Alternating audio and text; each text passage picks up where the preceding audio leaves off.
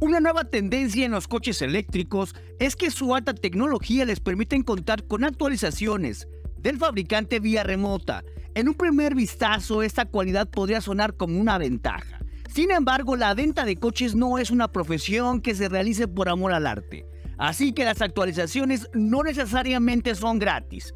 En este sentido, Mercedes-Benz tuvo la genial idea de cobrar una cuota de suscripción para desbloquear ciertos elementos de equipamiento. Y pese al perjuicio que supone al consumidor, esta práctica se está permeando rápidamente entre las firmas automotrices. Hace unas semanas, Mercedes-Benz informó que los ultramodernos EQS y EQE e podrán contar con un extra de gadgets y potencias a cambio de una suscripción mensual o anual. Sin embargo, este plan perfecto para la marca, por supuesto, se ha topado con la legislación europea que parece no estar de acuerdo.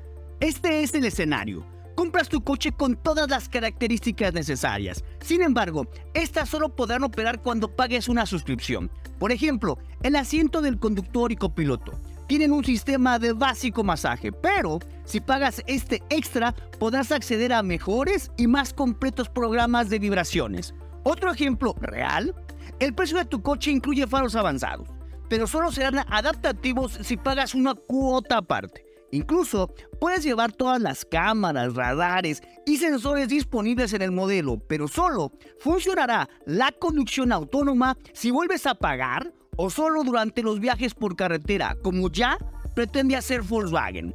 Propiamente Mercedes-Benz cuenta con una suscripción para las ruedas traseras del eléctrico EQS, que solo giran al máximo de 10 grados si y solo si pagas una suscripción anual de 489 euros. De lo contrario, tendrás que conformarte con un giro de tan solo 4 grados. Sin embargo, el propio portavoz de Mercedes-Benz en Países Bajos declaró a la edición irlandesa de Top Gear que se verán impedidos, al menos en Europa, de ofrecer dicha suscripción anual debido a cuestiones legales. Todo parece indicar que Mercedes sí cobrará la anualidad en donde los mercados sean más permisivos. En México no queremos ni imaginar los costos tan altos que tendrán. En Estados Unidos, por ejemplo, por 100 dólares al mes o 1.200 dólares al año, Mercedes ofrece la posibilidad de aumentar la potencia de los EQE 350 Formatic de 290 a 350 caballos y de 355 a 445 caballos en el caso del EQS 450 Formatic. Esta ganancia de potencia conlleva también lógicamente una mejor aceleración.